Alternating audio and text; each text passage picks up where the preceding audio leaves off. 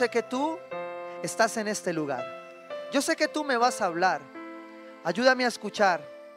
Padre, hoy enséñame a entender, pero llévame a practicar tu palabra en mi vida, en mi casa y en mi iglesia. Usa mi pastor, calla su boca y que el Espíritu Santo habla, abra la suya en su nombre, en el nombre de Jesús que es sobre todo nombre. Amén y amén. Mateo 5, versículo 38, usted está ahí en un pasaje muy conocido que se llama el Sermón del Monte. Otros lo actualizan y dicen que es la constitución del reino de los cielos. Mateo 5, 38 dice, ustedes han oído que se dijo, ojo por ojo y diente por diente. Pero yo les digo, no resistan al que les haga mal. Si alguien te da una bofetada en la mejilla derecha, vuélvele también la otra. Si alguien te pone pleito para quitarte la capa, déjale también la camisa. Si alguien te obliga a llevarle la carga un kilómetro, llévasela dos. Al que te pida, dale, y al que quiera tomar de ti prestado, no le vuelvas la espalda. Espíritu Santo, clamamos tu presencia hoy sobre tu palabra y te pedimos que sea de revelación, de edificación, pero especialmente de transformación para nuevos comienzos. Que tu palabra obre conforme tú lo habías planeado para cada uno de nosotros. Y que seas tú, Señor, aparejando, Dios de los cielos, este tiempo para alabarte, para adorarte y para aprender a dar la verdadera milla extra. En el nombre de Jesús. Amén y amén. Bueno, dice la palabra de Dios ahí, versículo 41. Si alguien te obliga a llevarle la carga un kilómetro, llévasela dos. Yo quiero advertirte, es posible que muchos después que vayamos en la mitad del sermón hayan dicho a qué vine. ¿Sí? No te preocupes, si tú llegas a pensar eso en el camino, estás en el lugar correcto. ¿Listo? Primero. Segundo, en el marco, en el contexto bíblico de esto, es Jesús quien está dando estas instrucciones. Y siempre me gusta ponerlo en el contexto porque es muy importante entender la intención verdadera del texto y cómo la suma de la palabra, que es la verdad, es la que te va a llevar a transformación y a aplicar esto verdaderamente en tu vida. Dice ahí, si alguien te obliga a llevarle la carga un kilómetro, tú llévasela cuánta? Dos. Ya aquí todos, muchos empiezan a decir, ¿a qué vine? Jesús está aquí confrontando toda la ley, ¿sí? Ojo, pero no la está cambiando. Pero Jesús se había llegado a través del sermón del monte a decirle a su pueblo, ustedes venían haciendo las cosas con una ley que es buena, que fue buena, pero que en el camino se perdió la intención. ¿sí? En el camino dejaste de entender para qué era la ley, para qué era la ley, para cuidarte. ¿sí? Y entonces acá Jesús, Mateo 5, 17, me devuelvo, dice, no piensen que he venido a anular la ley o los profetas. No he venido a anularlos, sino a qué? A darles cumplimiento. O sea, la ley se debe cumplir. Voy a explicarlo en, en una ilustración corta, pequeña, fácil. Todos conocen un semáforo, ¿cierto? Sí, es posible porque uno pregunta, ¿no? Cuando uno pasa un semáforo, uno ve un semáforo en rojo, ¿eso es bueno o es malo? Muchos dirían, depende de lo tarde que salga, pastor, ¿cierto? Si llego tarde o no llego temprano a la alabanza, el, el rojo es bueno o malo, ¿sí? si usted pasa y ve un semáforo en amarillo, que es una ley, son leyes muy simples a través de las cuales Dios nos habla. ¿Un semáforo en amarillo es bueno o es malo? Es bueno. Fue diseñado con una buena intención, ¿sí? Que después nosotros hagamos relativo el amarillo y lo hagamos para pasar en berracaos, ¿sí? Es otra cosa. Pero no se hizo para eso. Pero su intención inicial fue buena. La ley que estaba hasta ese momento para este pueblo judío, en medio eh, de, de, los romanos, en medio de todo lo que se estaba colocando allí, era buena, ¿sí? Pero después perdió su intención. Y allí es donde Jesús viene al final de esto, después de dar muchas instrucciones, usted la lee ahí en contexto en Mateo 5, a dar estas bienaventuranzas, ¿sí? Dice la palabra ahí bienaventurados en la Reina Valera, en la NB dice dichosos, porque hay dicha en esto que Él nos está mandando, a vivir como el pueblo nuevo de Dios. ¿sí? Y aquí entonces, después de dar muchas instrucciones, confronta una ley que era la del ojo por ojo y diente por diente. Era el que me la hace, me la paga.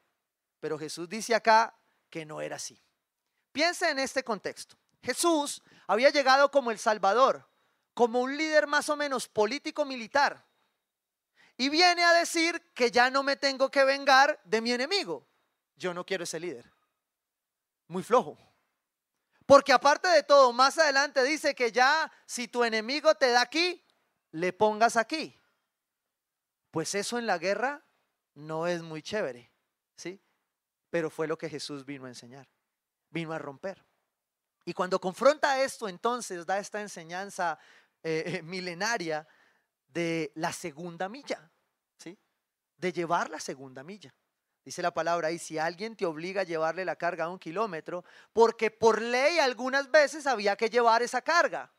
No sé si recuerdan un hombre que es Simón de Sirene, al cual Jesús camino a la cruz, ¿sí? Los guardias le dicen, hey, usted, venga, lleve la cruz, ¿sí? Porque era una orden. Y a muchos nos ha tocado llevar esa cruz o ese kilómetro, lo que nos haya tocado llevar, por una orden, por obediencia a la ley. Sin embargo, Jesús acá en el contexto dice, si alguien te obliga a llevarle la carga un kilómetro y eso está bien, tú no la lleves uno. ¿Lleva cuánta? Dos. ¿Sí? Dos. La segunda, milla. Esta serie se llama La milla extra. Y entendiendo que Jesús no vino a cambiar la ley, sino a darle cumplimiento, tenemos que saber que esto que Jesús vino a proponer es porque la intención de la ley se había perdido. Y ya pasar con el kilómetro primero no era suficiente. Había que poner un segundo kilómetro. El problema de esto es que nos han enseñado lamentablemente o hemos usado el texto fuera de contexto para manipular esa segunda milla. Entonces cuando uno tiene un siervo que no madruga, uno le dice, siervo, hay que dar la segunda milla. ¿Sí? Y el siervo va y da la segunda milla. Pero ese no es el contexto real de esto. Dios está llamando a un cambio transformacional, generacional, acerca de lo que es ir más allá. Te lo voy a poner así. Tu corazón llega, enamorado delante de Dios, a recorrer el primer kilómetro. Y estás contento, feliz. Y caminas, haces punto de partida, haces libertad en Cristo. Pero de pronto vienen las circunstancias, se atraviesan en el camino y algo te hace volverte. Porque perdiste el primer amor el primer kilómetro. En Apocalipsis dice el Señor, tengo en tu contra que has olvidado el primer amor. Pero aquí Jesús está diciendo, ese es bueno, pero yo quiero el segundo, el de la segunda milla. Y lo que el Señor me llevaba a conectar acá con esto, en donde la suma de la palabra es la verdad, es que los, las personas que aprenden, que aprendemos a dar la milla extra, lo aprendemos por lo que pasa en el medio entre la primera y la segunda. Lo que pasa en tu corazón entre la primera milla y la segunda milla es lo que Dios quiere hoy. Miren lo que dice Lucas 17:10. Dice, así también ustedes cuando, cuando hayan hecho todo lo que se les ha mandado, cuando hayan recorrido la primer milla, el primer kilómetro, ¿sí? Deben decir, somos siervos inútiles. Wow. ¿Cómo así, Señor? Pero yo estoy siendo obediente. ¿sí? Yo ya vengo a la iglesia, yo ya vengo a la alabanza. Antes yo me quedaba tomando café antes de la alabanza, ya no, yo ya entro, no pongo cuidado, pero vengo a la alabanza.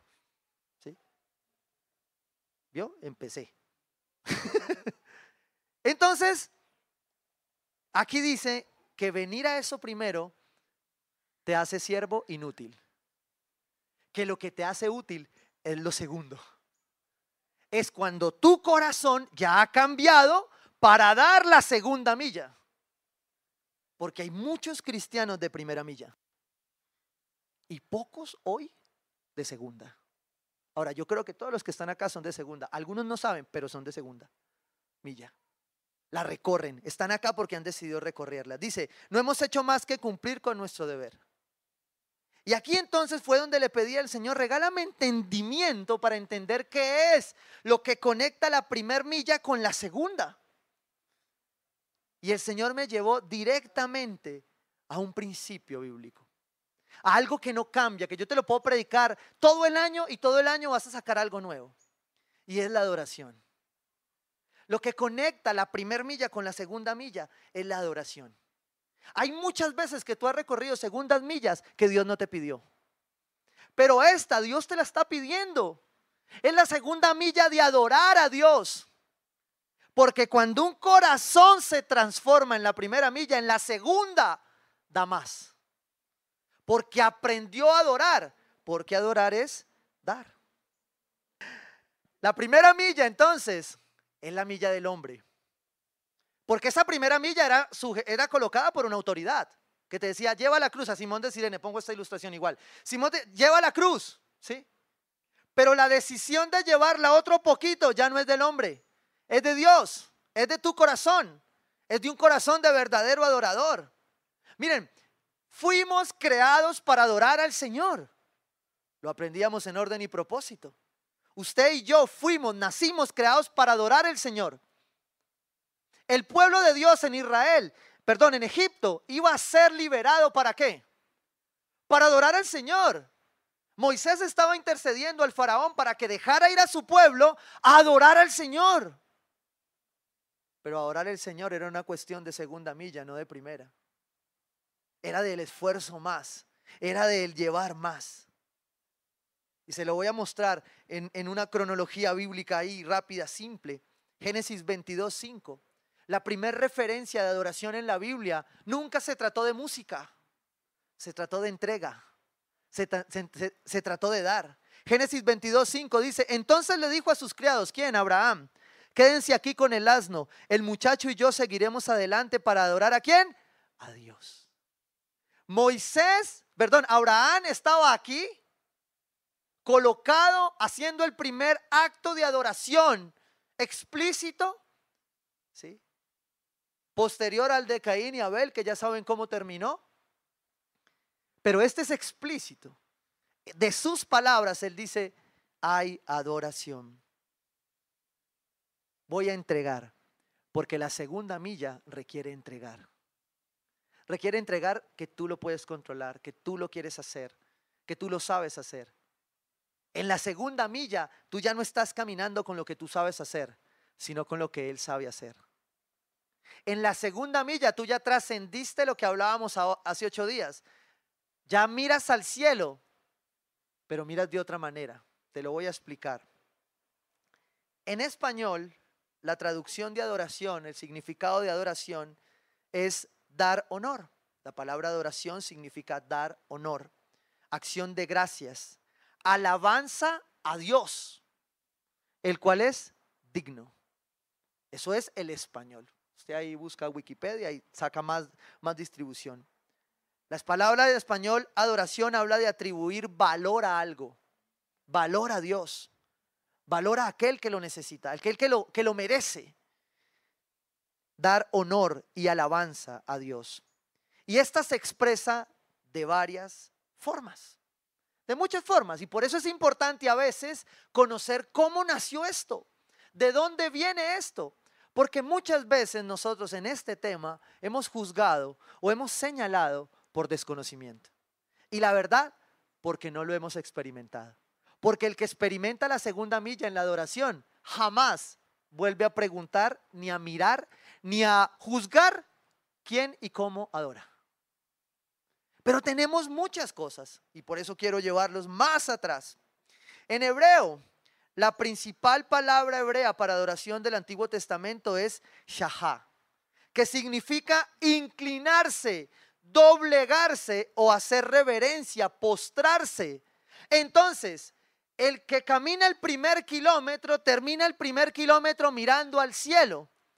Y yo les decía hace algunos domingos, el que mira al cielo debería caminar así, porque está mirando al cielo.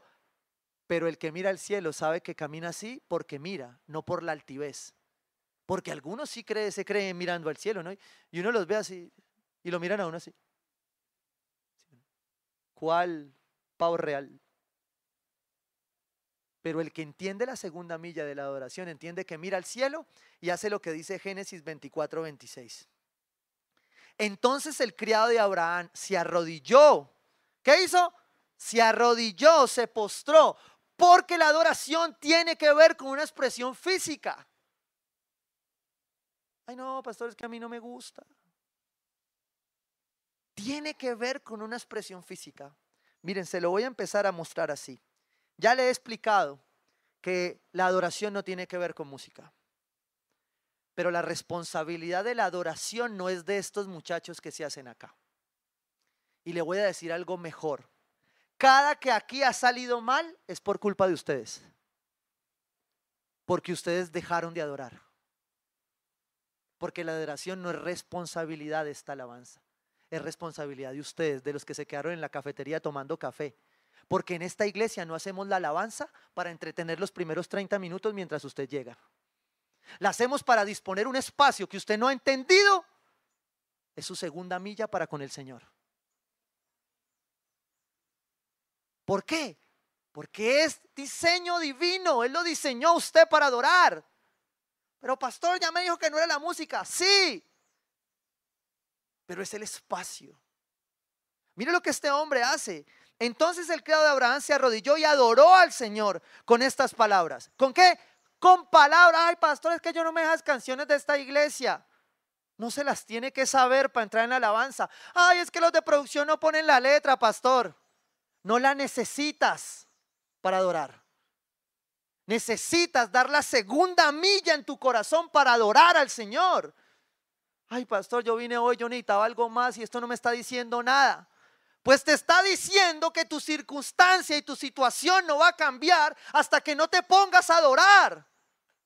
Eso fue lo que este hombre hizo. Dice, entonces el criado de Abraham se arrodilló y adoró al Señor con estas palabras. Abrió su boca. Bendito sea el Señor, el Dios de mi amo Abraham. Wow, este hombre ni siquiera estaba adorando por lo que le había pasado a él. Estaba adorando por lo que había visto en otros. Usted y yo deberíamos ser instrumento de adoración para este mundo perdido. La gente debería vernos y llamarnos como a los hombres del Antiguo Testamento. Oiga, venga su Dios, venga a a su Dios, que su Dios, yo lo he visto. Están viendo tu Dios en tu casa o estás en el primer kilómetro. Porque hoy no puedes salir en el primer kilómetro. Hoy tienes que salir a dar la milla extra de adoración por Dios. Porque si tú no la aprendes a dar en el lugar que te corresponde, va a ser muy difícil que en tus circunstancias aprendas a darle gloria a Dios. Y la palabra de Dios nos muestra. Esta semana en nuestro discipulado de espiritualidad emocionalmente sana, estábamos haciendo el estudio bíblico y de pronto llegamos a este punto de David. Porque si hay alguien que sabe adorar en la palabra de Dios es David. Dice la palabra que era un hombre conforme al corazón de Dios. Pero solo a David se le ocurre, en medio de haber mandado a matar un hombre acostado con su esposa, adorar al Señor. Está loco. Y usted abre el Salmo 51. Y ese día decíamos, ¿y qué es lo que dice ese salmo? Y veíamos a un hombre que en sus circunstancias lo que hizo fue arrodillarse ante el Señor. Porque sabes una cosa, está bien que tú tengas tu forma, pero hay un momento donde vas a tener que morir a tu forma y postrarte de rodilla ante el Señor. Porque a veces hasta que tu carne no se caiga, no vas a dejar el orgullo para poder mirar al cielo y adorarlo a Él. Tírate, póstrate. Eso dice la palabra que en el Antiguo Testamento este pueblo. Y tenemos que entender que nuestra raíz de la adoración viene permeada por una cultura, que es la, judía, la cultura judía. Y ellos aprendieron a adorar a este Dios así. Pero nosotros ahora creemos que como somos hijos, ¿sí? porque la mayoría de los hijos creen que son mejores de mejor estrato que los papás, ¿sí? los de otras iglesias, estos no. Entonces nosotros llegamos a decir, ah, no, pero son los judíos que se arrastran, no, yo no me voy a el pantalón, pastor y los zapaticos nuevos. No, yo vine en vestido, pastor. Cuando usted está en la segunda milla de adoración, a usted eso no le importa. Eso fue lo que este hombre decía. Dice, el Dios de mi amo Abraham que no ha dejado de manifestarle su amor y fidelidad y que a mí me ha guiado a la casa de sus parientes. A mí me encanta cuando aquí en la alabanza las niñas o el host de la alabanza me spoilea la prédica porque yo confirmo que es unidad del Espíritu Santo. Pero tiene que ver con esto, porque en la adoración hay dirección. Cuando usted se mete a adorar a Dios con sus palabras, como este hombre lo hacía, cuando usted se pone a decirle, Señor, yo no sé qué decirte, pero yo te alabo. Porque a veces juzgamos muy fácil, pero no entendemos por qué, ni siquiera estamos juzgando. A veces es más fácil señalar un error doctrinal que, pensar en la intención del corazón de esa persona para hacerlo de esa manera. Y orar para que el Señor le muestre lo que tú tienes en la luz. Pero tal vez esa persona solo está adorando a su Dios decididamente. Si tú vas al contexto histórico, vamos ahí en el, en el hebreo apenas. Nos falta llegar al español, imaginen. En el Antiguo Testamento se veían cómo se adoraba. Y encontramos cuatro formas en, las que la adoración se, se inmiscuía. Una, un espacio sagrado. Había un tabernáculo, había un altar, había un lugar de adoración. ¿sí? Se disponía un lugar. Es por eso que a veces es necesario un lugar. Ay, pastor, la iglesia no es un sitio. Yo sé, cabezón, pero hay que buscar un lugar. Porque todos no caemos en tu casa ni en la mía. Y a veces la adoración colectiva hacía parte de la adoración. La segunda era un tiempo sagrado. Había unos tiempos específicos. Si usted se va a la palabra, el contexto bíblico, ve que había un Shabbat, ¿sí? Que es lo que se celebra el domingo para nosotros. Un Shabbat, decían que era el Shabbat Shalom, que era el domingo de paz, de dedicarle al Señor. Eh, habían otros tiempos que eran las fiestas. Y las fiestas de adoración del pueblo judío, esas sí las quieren envidiar, ¿no? Ay, pastor, el Señor me mostró que el matrimonio eran siete días de fiesta. Ah, es así, ¿cierto? Es así. Ay, porque somos selectivos para coger de la cultura, ¿no? Ah, no, pero como los judíos tenían dos mujeres, pastor. Ay, sí son judíos, ¿no? Pero cuando se trata de lo otro, no, ¿cierto? Cuando se trata de la adoración total, eso no, ¿cierto? Habían rituales sacrificios, posturas. Dice la palabra que estos hombres miraban al cielo, se arrodillaban, levantaban sus manos y caían postrados al piso con la cara en el piso.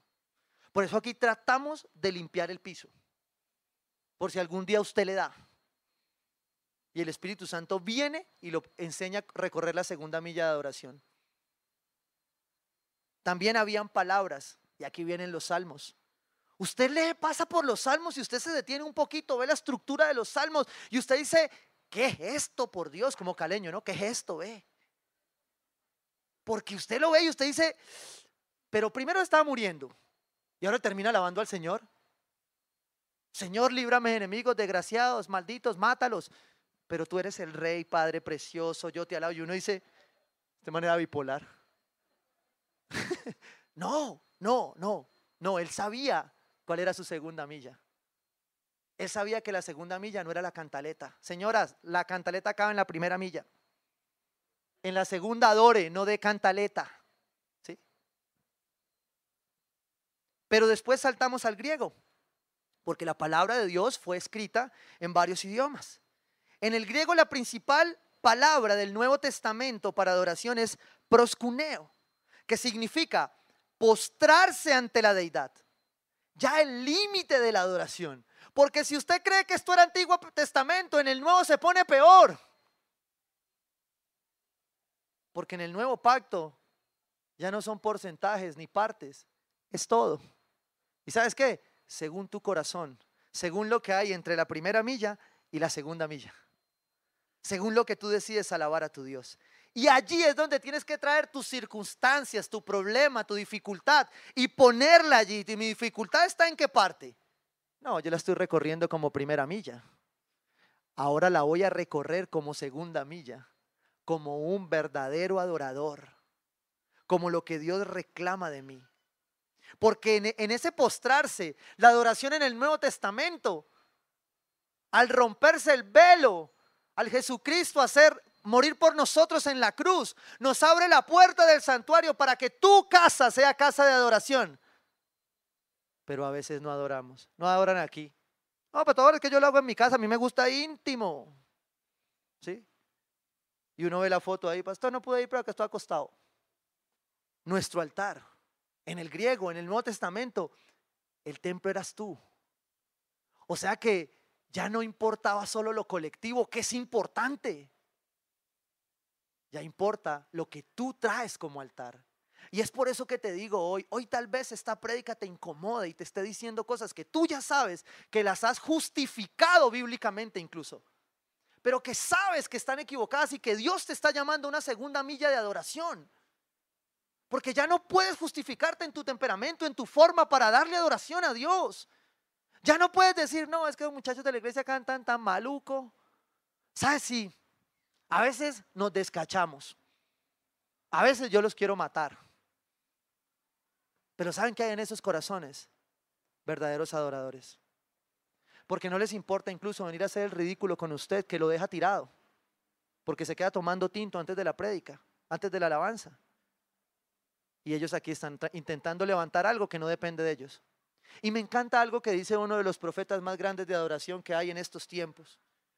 Cuando él empezaba, un día llegó la cabeza del ministerio que él lideraba a la Argentina. Y este hombre vio el, sitio lleno, había más o menos la misma gente que acá, y estaban preparando una reunión de líderes de alabanza, y de pronto ve que este ministro de alabanza está en el púlpito así. Vamos a adorar todos. Le voy a pedir a la alabanza que de aquí en adelante adore así. ¿Y usted se aguanta cuánto viéndome la espalda? Aparte que estoy calvo. ¿Sí o no? Es una señal, es para que usted se enfoque, ¿sí? Y de pronto este hombre viene y le dicen, oiga, ¿y muchacho qué está haciendo? ¿Está loco qué? ¿Cómo me va a voltear? Uno no se voltea en el altar, tiene que pararse derecho, mirando a la gente. Un gran hombre de Dios. Y de pronto el director del sitio le dice, oye, es que ese joven dice que Dios le mostró que cuando Él ministra la alabanza, Él es parte de. Y que cuando Él se voltea y da la espalda es porque Él es uno igual a ellos. Y que todos juntos adoran al rey. Y entonces ese hombre dijo, ah. Y ese hombre es un gran profeta de alabanza y de adoración hoy. Se llama Marcos Brunet. Y le dio un giro a la adoración. Porque alabábamos ahí con buena musiquita pero nos llevó a la verdadera adoración, a la segunda milla, a la que implica dejarlo todo para adorar a Dios. Y allí es donde Dios necesita que recorramos la milla extra, entendiendo que el corazón de la adoración cristiana no son las formas, sino la presencia del Dios trino, quien por medio de su palabra, la Biblia y por medio del Espíritu Santo da vida, ilumina y capacita a todos los que creen a fin de que puedan adorarle y servirle en espíritu y en verdad. Juan 4, 23. Pero se acerca la hora y ha llegado ya en que los verdaderos llegará un momento donde Dios va a decir, bueno, los de segunda vengan, porque los de primera no quisieron pasar. Se quedaron en la primera milla y creyeron que eso era suficiente. Pero Dios va a decir, vengan los de segunda, los que entendieron que lo importante era el corazón y ha llegado ya en que los verdaderos adoradores rendirán culto al Padre en espíritu y en verdad. La verdadera adoración es un corazón rendido a su presencia. No importa dónde, no importa cómo, sino rendido a Él. Porque la adoración se trata de Él, se trata de su presencia. Dice, porque así quiere el Padre que sean los que le adoren. ¿Cómo? De segunda milla. Dios es espíritu y quienes lo adoran deben hacerlo en espíritu y en verdad. Voy a explicarle esto con una ilustración sencilla. La palabra de Dios, como se lo he mostrado, es una traducción o interpretación de varios lenguajes. Hebreo, arameo, griego, varios griegos, varios arameos, ¿sí? De acuerdo a la zona. Y hemos aprendido que muchas de estas palabras no necesariamente significan una cosa pueden significar dos, tres, cuatro cosas. Se lo voy a poner el ejemplo en algo que usted conoce muy bien y hemos predicado mucho en esta iglesia, y es el amor. El amor en la traducción bíblica tiene la interpretación desde cuatro palabras. Normalmente se ha sistematizado de esa manera la traducción. Dice que hay cuatro tipos de amor, donde usted va a encontrar la palabra amor, pero puede tener un significado diferente. La primera palabra es estorge, la segunda es filia o fileos, la tercera es eros y la cuarta es ágape. ¿sí? Cada uno tiene un significado. Usted va a hacer la tarea en su casa, yo no se la voy a hacer hoy. Pero le voy a explicar dos para que me entienda a qué quiero llegar. Voy a ponerle este ejemplo. Yo cojo una hamburguesa, ¿sí? Yo veo la hamburguesa y yo digo, yo amo la hamburguesa. ¿Sí? ¿Alguien no ha almorzado aquí? Bueno, varios. Y usted ve la hamburguesa, yo, yo amo la hamburguesa. Yo tengo un amigo que cuando la ve, voltea los ojos y todo. Él ama la hamburguesa, ¿sí o no? Pero yo por otro lado, tengo a mi esposa, yo miro a mi esposa y digo, yo amo a mi esposa. A veces como a la hamburguesa, pero es mi esposa, ¿sí? No puedo comparar el amor a una hamburguesa con el amor a mi esposa. Y la palabra es la misma. Pero a la luz de la palabra de Dios, en el entendimiento del contexto bíblico del texto, yo tengo que saber cuál es el tipo de amor. Entonces yo puedo decir que yo estorje a mis ovejas. Porque es el amor que tiene que ver con nuestra relación, con el pastoreo, con el amarte conforme Dios me ha llamado a amarte. ¿sí? Ese es el amor correcto con el que yo te debo amar. Y cuando yo te digo a ti, te amo, yo soy de los que le dice a todo el mundo, te amo. De los que boletea la palabra. Sino que es que me parece muy maluco, que es no, no me gusta el hebreo en público. Pero tiene un significado diferente. A que yo vaya donde mi esposa y le diga, Eros, a mi esposa. Porque ese amor Eros no se lo puedo manifestar a mi iglesia de esa manera. Porque es el amor eh, de intimidad, el amor entre esposos, el amor de amantes, bajo la cobertura del reino de Dios, no los amantes que nosotros tenemos entendido, ¿no? Ojo. Pero es la misma palabra con dos significados y con dos intenciones diferentes. Y lo mismo pasa con el fileo. Usted ve el ejemplo ahí cuando el Señor le dice a Pedro, Pedro, tú me amas. ¿Sí? Y ahí usted puede ver el detalle de esta palabra. ¿Por qué le pongo esta adoración, esta, esta ilustración?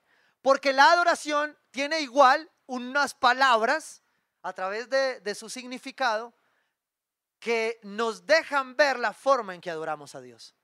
Nos dejan ver la forma en la que damos la segunda milla para Dios. Y son siete palabras, seguramente usted las ha escuchado. Yo creo que esta es una de las prédicas que siempre debe una iglesia tener claramente en algún momento. A nosotros nos tocó en esta etapa, porque creo que ya es tiempo de que demos la segunda milla de adoración en nuestras casas, en nuestras vidas y en nuestra iglesia. Porque estos tiempos no alcanza con la primera milla. Necesitan la segunda milla de adoración necesitan que usted dé la segunda milla. Y por eso para mí es importante explicarle estas siete palabras. Hoy vamos a hacer Open Hebreo, ¿no? No es English, sino Open Hebreo. Ojo. Primer palabra se llama Yadá. Diga conmigo, Yadá. Yo sé que hay muchos aquí que van a interpretar esas palabras. Les recuerdo, es hebreo, no es caleño avanzado, no. Ojo. La primera es Yadá, la segunda es Halal. No es el del norte, no, no, ese sitio no.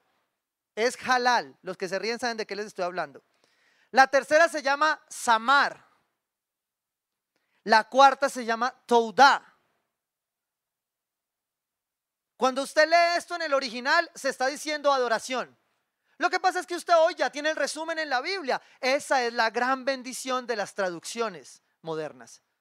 Desde la Reina Valera, desde la anterior, ¿sí? o la posterior son una bendición porque ya usted las puede leer. Antes solo el que sabía hebreo y griego lo hacía. Y siempre que hago la pregunta, siempre una o dos personas del templo saben hablar griego y hebreo, o sea que solo ellos podrían predicar o escuchar o entender, ¿sí? Cuarta quinta palabra, barak. Ojo con confundir esta sexta, tejila. Ojo, es que más de uno dijo, aleluya, pastor, esa era la palabra que necesitaba, que tengo un gusano guardado en la casa. entendió, entendió. y la séptima, Shabash. Como se los decía ahora, si hay alguien que nos pueda enseñar y ministrar estas palabras, es David. David fue un hombre de adoración total, ¿sí? En las buenas y en las malas. Fue un hombre conforme al corazón de Dios. Yo le voy a regalar hoy las dos primeras. En esta serie vamos a aprender a adorar completamente. Y yendo al fondo de la palabra. La primera es Yadá. ¿Qué significa Yadá? Dar reverencia o adoración, acción de gracia con las manos. Ay, se puso complicado esto, ¿sí o no? Si algunos no entraban, ahora para levantar las manos, menos. Yo le quiero decir esto con todo respeto. Los que me conocen lo saben, que yo respeto profundamente las formas. De hecho, con mi esposa nos conocimos con muchas diferencias de forma. Ahora les voy a contar ella en qué secta andaba. Mentira, no es una secta, yo siempre molesto, pero no era una secta, pero pues es un ejemplo, ¿no? Sino que aquí arman chisme con todo, ¿no? Menos mal no murmuramos, ¿no? Pero cuando la palabra dice con manos extendidas, créamelo, no es denominacional, no es de temperamento, es la palabra que le dice a usted que debe levantar sus manos. No es que es que es movido o es que es lento, no. Es la palabra la que dice que usted debe entregar una adoración yadá. Ah, que hay unos que también las quieren levantar para todo, pues tampoco. ¿Sí? O sea, se bailan, mejor dicho, hasta la suavecita. Pero la palabra da un mandato en que nuestra adoración debe ser Yadá. Génesis 29, 35. Lea, dice, lea, lea, ahí y lea la que estaba aquí, ¿no? Lea volvió a quedar embarazada y dio a luz un cuarto hijo, al que llamó Judá. Porque dijo, esta vez Yadá al Señor. Esta vez lo alabaré con mis manos levantadas. Después de esto dejó de dar a luz. ¿Sabe qué está diciendo? Que es imposible que usted en un parto. ¿Hay alguna mamá aquí? ¿Sí? Dios las bendiga, son las mejores. Las admiro, porque yo no sería capaz, pero bueno. Usted se imagina en el parto, ¿cierto? Señora, puje. Mm. Señora, que puje. Mm. Ay, espere. Como muchos en la alabanza, ¿sí o no? Wow. ¿Sabe qué está diciéndole acá? Que venía Judá. Y que cuando le dijeron puje, dijo, ya Salió. Porque si usted deja su cuerpo quieto, pues no se mueve. Y hay cosas que necesitan el movimiento. Hay momentos de su segunda milla que necesitan que usted levante las benditas manos. Porque si las sigue dejando en el bolsillo son peligrosas. Siempre lo he dicho, si usted a un joven con la mano en el bolsillo, sáqueselas. Son peligrosas. La palabra está diciendo que debemos levantar las manos. Yo se lo quiero explicar a usted mejor, ¿sí? Como yo sé que a usted le gustan los ejemplos, yo quiero mostrarle qué es Yadá, ¿sí? A ver si de pronto alguno me lo puede entender.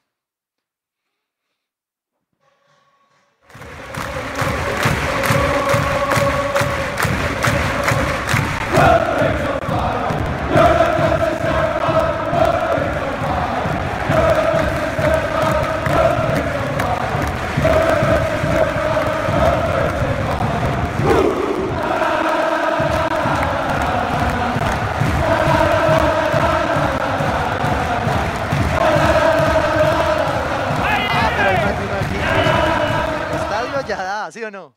Pero en la iglesia que boleta. Ah, eso sí, en Jalajala ya da, ¿no? Ah, no, en Jalal, ¿no? Se lo confundí. ¿Sí? Ah, eso sí allá ya da, pero aquí no, pastor, eso es un escándalo. ¿Cómo va a levantar tanto las manos? Que iglesias muy evangélicos. Wow. Yo te di todo el contexto de la adoración para que entiendas que esto no es de denominación. Esto es bíblico. La palabra nos llama a Yadá. Y le voy a contar esta historia que era donde, donde iba con mi esposa. Mi esposa y yo nos conocimos en sectas diferentes. y pues como ella estaba persiguiéndome, yo le acepté la invitación. Porque uno tiene que ser estratégico, la palabra dice sean sagaces para lo bueno. Entonces ella me dijo, no, pues tienes que ir a mi iglesia y yo voy a la tuya. Y yo le dije, yo gano, pero yo voy. Y yo me fui allá a la secta de ella, ¿sí o no? Yo venía de una iglesia donde había yada. Poquito, pero había, ¿sí? Y yo llegué a esta iglesia, ella me invitó, yo me mentí a la silla, ¿sí? Pusieron una alabanza de esas que uno dice, ¿cómo me quedan quietos? Deja alabanzas que uno las está escuchando y uno ya está...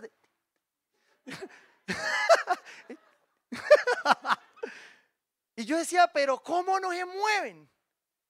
Y la que seguía más arriba, y yo, yo ya tenía el ya ahí que me salía, y de pronto sale esa canción, y yo dije, no, yo levanto las manos, y yo, ¡guau! Y toda la iglesia. Y yo miré, yo, ah. ¿Cómo te fue? Yo, no, súper tu iglesia. Muy linda.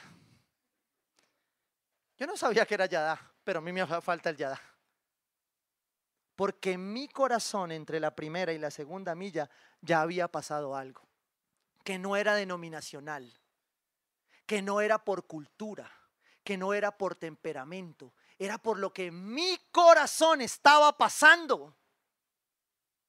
Pero nosotros venimos, y esto me encantó del contexto histórico, venimos de una división de la iglesia entre Oriente y Occidente, donde los de Occidente se fueron muy serios y los de, Oriente se fueron muy bailables. Entonces en esa división se nos llevan la revelación. Y en esa división se nos llevan el fundamento bíblico.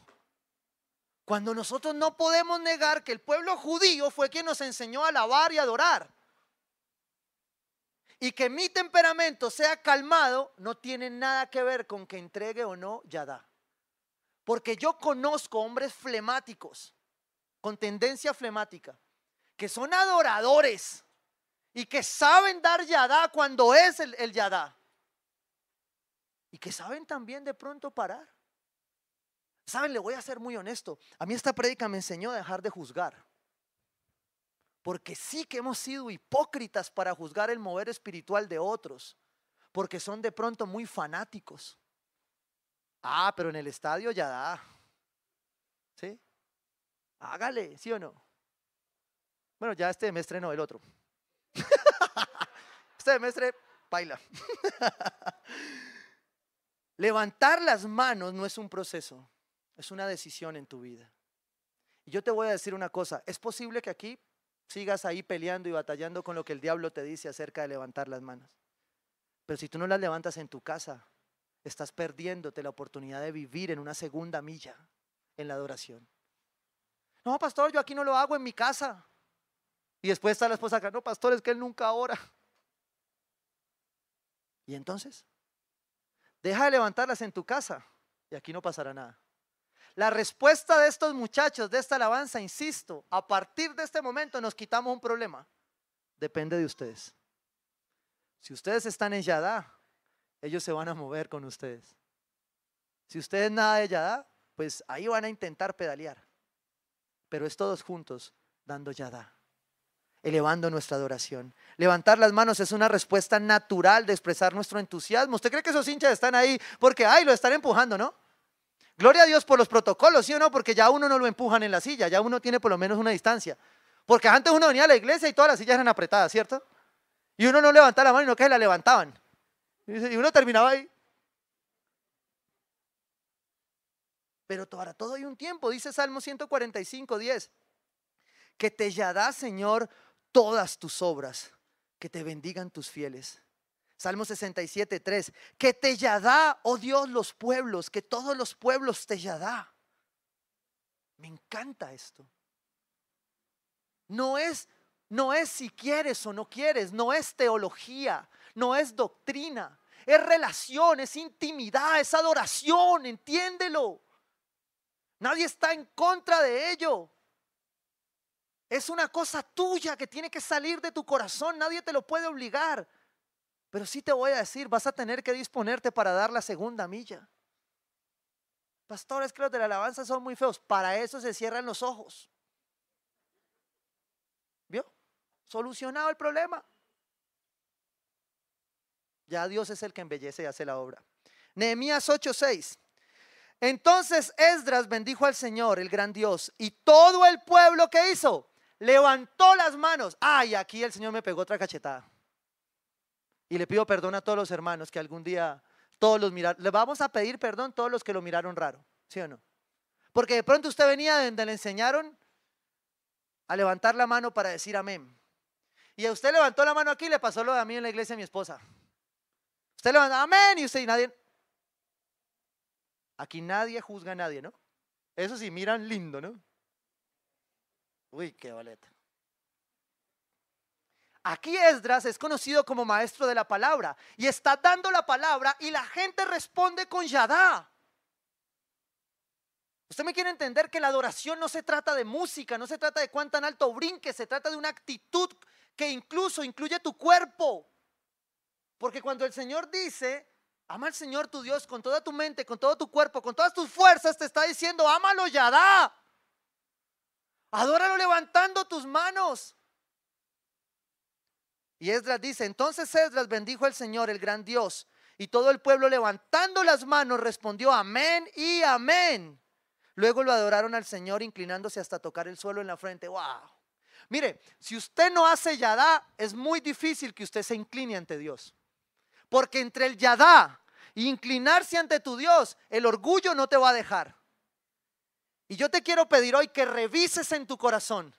Si no entrar a la alabanza de tu iglesia, si no entrar a la alabanza es realmente una convicción bíblica o simple orgullo de morir al que pensarán los demás si me ven haciendo yada. Porque sabes algo, la siguiente palabra complica más las cosas. La siguiente palabra, perdón, Termino en Esdras que la dejé ahí. Luego adoraron al Señor inclinándose hasta tocar el suelo con la frente. Porque cuando el Espíritu de Dios recibe el Yadá, usted recibe el Espíritu de Dios. Pero cuando usted levanta las manos en esta simbología bíblica de su adoración, el Espíritu Santo desciende allí. Y ahí es donde usted no puede entender, porque muchos acá les ha pasado que lo invitaron a la iglesia y yo iba a la iglesia, pero eso era de locos hasta que usted volvió loco, ¿sí o no? ¿Por qué los locos practicamos no solo el yadá? Practicamos el halal. Esta es la segunda palabra del día. Y en el halal, halal. ¿Qué es halal? Quiero que vean el video.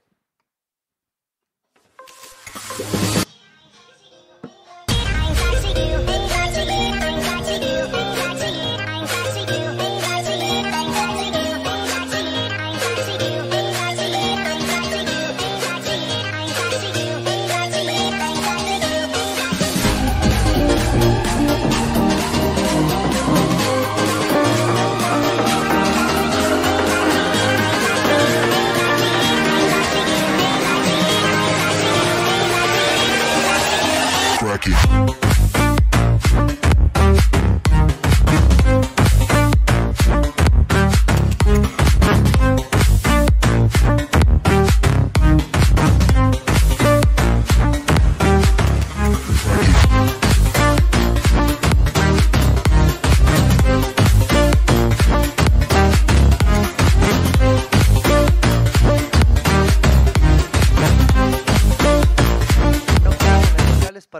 Susceptibilidades.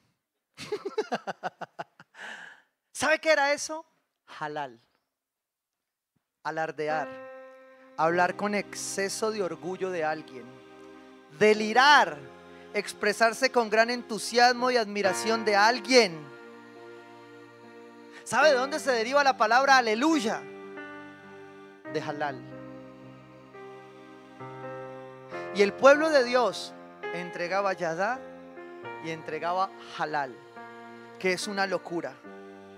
Dice la palabra de Dios que seremos tildados de locos. Y si usted viene por primera vez, perdóneme que nos le tocó conocernos como éramos. Locos. En esta locura. Porque sabes qué pasa en la segunda milla. En la segunda milla tú entiendes que es una locura que tú estés vivo que es una locura que tú estés bien, que estés pasando, aún con lo malo que fuiste. Entonces allí tú ya no tienes límites para entregarle halal al Señor. Porque te das cuenta que Él ya lo hizo todo por ti. Y que lo mínimo que te está pidiendo es que recorras una segunda milla en adoración, en Yadá, en halal. ¿Sabes que esto es una locura? Claro. Dice el salmista en el Salmo 149, 3, que halal su nombre con danzas, que le canten salmos al son de la lira y del pandero. ¿Sabes dónde se daba el halal en el Nuevo Testamento? En las casas. Pero tú y yo sabemos que dejaste de alabar en tu casa, que dejaste de hacer yadá, que dejaste de hacer halal. Y ahí es donde el diablo viene y te molesta la vida cuando tú eres un hijo de Dios. Y lo que tienes que hacer es estar adorándole y alabándole con todo tu corazón. Te lo estoy diciendo. David hizo algo peor de lo que tú has hecho. Y seguido lloró, se limpió, se bañó y se puso a alabar a su Dios. Porque Él no tiene en cuenta qué fue lo que hiciste. Porque Él ya murió por ti. Para que tú entregues tu yadá y tu halal. Mira, cuando tú dejas de hacer fiesta en tu casa, en mi casa, en mi casa somos locos. Pero por Cristo. ¿Sabes qué pasó en diciembre? Te voy a contar aquí, es que mis historias me acuerdo ahí, el Espíritu Santo me las trae, espero que no le molesten. En diciembre, cuando vino este pico, no había que hacer más, desarmar el árbol, ¿sí o no? una semana guardada para desarmar el árbol. Entonces me encontré un bombillo de colorcitos. Y entonces lo puse en la sala de mi casa y se lo voy a poner a los niños. Porque a ellos les gusta a veces, cuando yo ya no quiero que vean nada más, solo les pongo alabanzas para que hagan yadá y hagan halal. Y alguna cosa tiene el Espíritu Santo ahí porque eh, ahora que iba entrando me decía una persona, ay, yo vivía hoy en la alabanza y ella hacía con el piecito así. Yo dije, no, no sé, yo también me aterro. Pero es el Espíritu Santo. El caso fue que yo puse el bombillo, ¿no? ¿Sí? Y el bombillo hace lucecitas como donde ustedes hacen el halal y el yadá. el que lo entendió, lo entendió. Y entonces yo cogí a mi hija, la chiquita, la grande ya no se deja coger. Cogí la chiquita y me la eché encima y le dije, vamos a bailar. Y puse esta canción que estuvo de moda el año pasado, este ya no, ¿sí? Que se llamaba Amor de Primavera. Este ya no, bueno, este ya no. Ya eso pasó de primavera a verano. Y cogí a la niña y me la puse aquí y ella se dejó llevar. Y empezamos a bailar así romántico. Y ella me apretaba, yo apretaba, apretaba, entonces ella me apretaba. Y yo empecé a bailar siempre. Después cogimos otra y bailamos otra. Y así fue un día. Diciembre, ¿no? Como a los dos días otra vez, molestando con otra canción que le dediqué a la mamá. Y ya se sumó el niño y bailábamos los cuatro y todo, enrumbados. Yo y eso quedó en diciembre, ¿sí o no? A mí me olvidó quitar el bombillo. Tranquila señora, no es solo a su esposo que se le olvida pegar las cosas de la casa, tranquila. A todos tenemos una puntilla por clavar, frescos. Y un cuadro por colgar y una repisa por armar. Bueno. Ay, eso es libertad, hermano. Amén, aleluya, dicen. Ya da, Señor. Yo pensé que eran los hombres de otras iglesias. Eso es porque no son legendarios. Dicen muchos. Eso pasó. Hace como ocho días llegamos a la casa, yo no he quitado el bombillo. Y llegué y la niña entró. Uno cuando sale ya a veces de jornadas largas en la semana, salimos muy tarde con mi esposa. Pero ella es la que tiene la pila ahora más larga. Entonces llegamos nueve de la noche ya. Yo ya voy sin halal y sin ya. Pero ella entra a la casa, prende el bombillo Dice, papá, halal. Ella no dijo eso, ella dijo, papá, bailar. ¿Sabe qué pasa en la segunda milla? En la segunda milla es donde tus hijos aprenden a adorar como tú adoras. En la segunda milla es cuando tus vecinos dicen, ahí hay algo. Raro, pero hay algo. Antes gritaban echándose discursos motivacionales de alto volumen. Pero ahora alaban. Se volvieron locos. Ya no se insultan.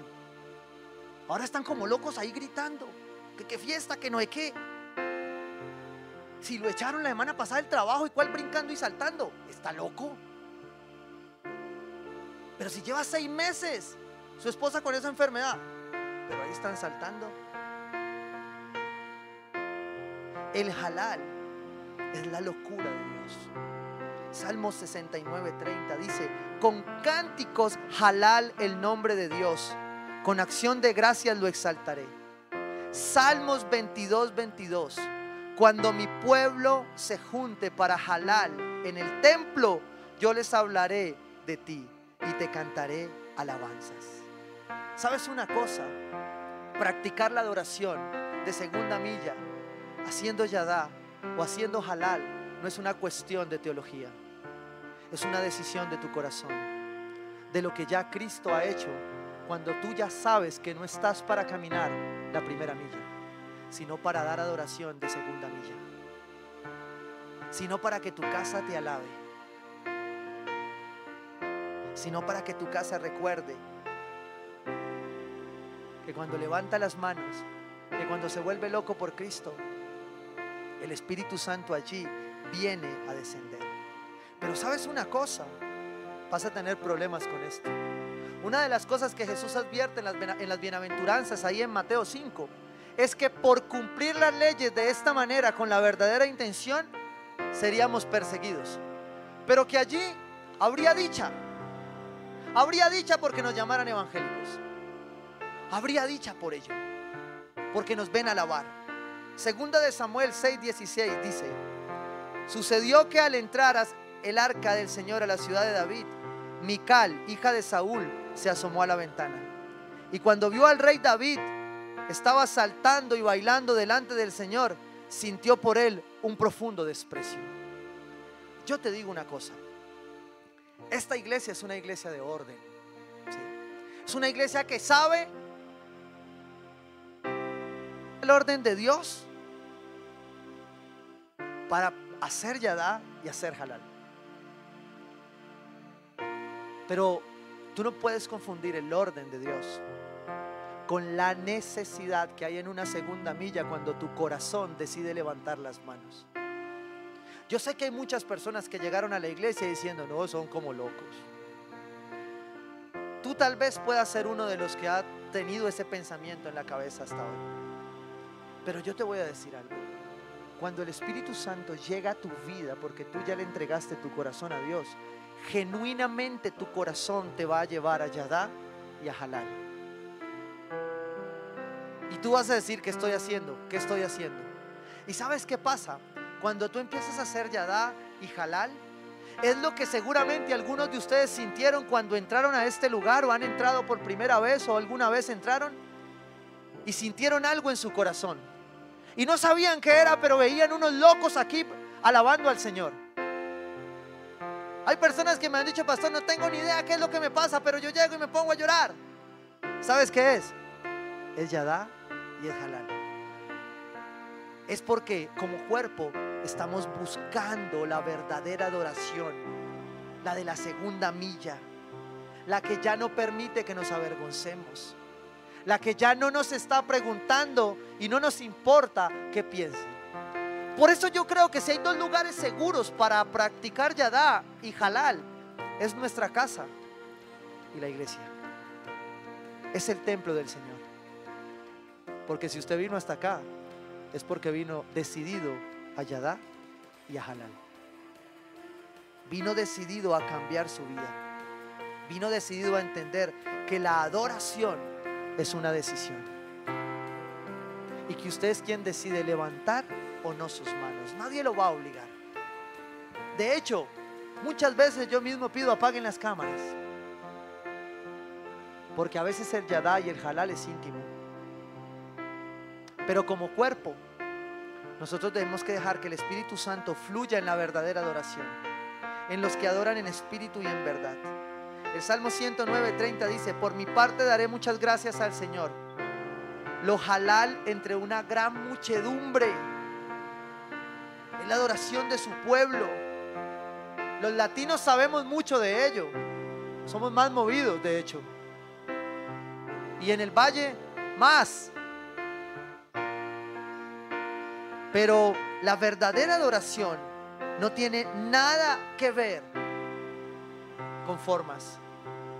tiene que ver con Cristo, con el centro, con que tú puedas dar con libertad tu segunda milla.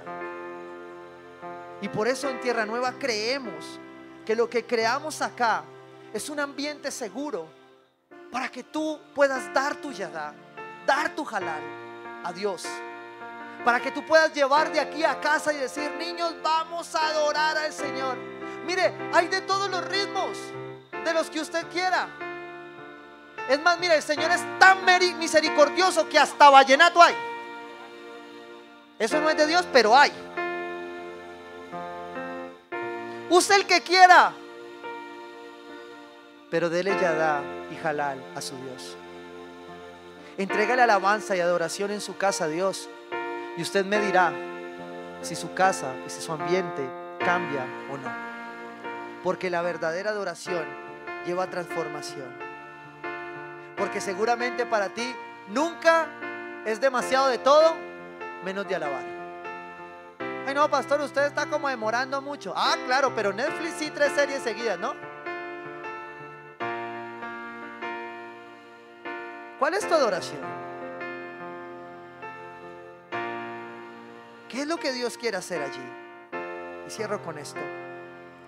Hace ocho días el Señor nos habló de comprender su voluntad. Y el apóstol Pablo en Romanos 12 habla de un culto racional de adoración. Para entender esta alabanza, para entender a su pueblo, para entender lo que Él quiere. Romanos 12.1 dice, se lo voy a leer en una versión que es la traducción al lenguaje actual, que realmente opera como una paráfrasis, no es una traducción literal. Pero me parece que es una buena paráfrasis para entender el final de esto. Por eso, hermanos míos, ya que Dios es tan bueno con ustedes, ya que Dios ha estado en la primera milla con ustedes, ya que nunca te ha pedido nada, le ruego que dediquen toda su vida a servirle, a adorarle, porque adoración es servicio.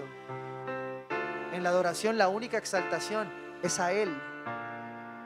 A veces los músicos se van perdiendo en el camino, pero la adoración es servicio. Dice, y hacer todo lo que a Él le agrada. Y esta versión dice algo especial, dice, así es como se le debe adorar. Con todo el corazón. Porque solo aquel que es eterno puede saciar lo eterno. Y nuestro corazón es eterno. Pero necesita que tú adores a Dios. Necesita que tú llegues a la segunda vida. Amén. Segunda de Crónicas 20, 21 dice. Después de consultar al pueblo, Josafat designó a los que irían al frente del ejército para cantar al Señor y jalar el esplendor de su santidad con el cántico Yadá. Den gracias al Señor, su gran amor perdura para siempre. Yo no sé cuál sea el área de su vida en donde usted necesita empezar a levantar sus manos y a volverse un poco loco para creerle a Dios y adorar a Dios. Pero sí sé que lo que Dios le está entregando hoy trasciende su primera milla. Usted ya ha recibido instrucción de primera milla. Dios quiere para esta iglesia adoración de segunda milla, de un poco más.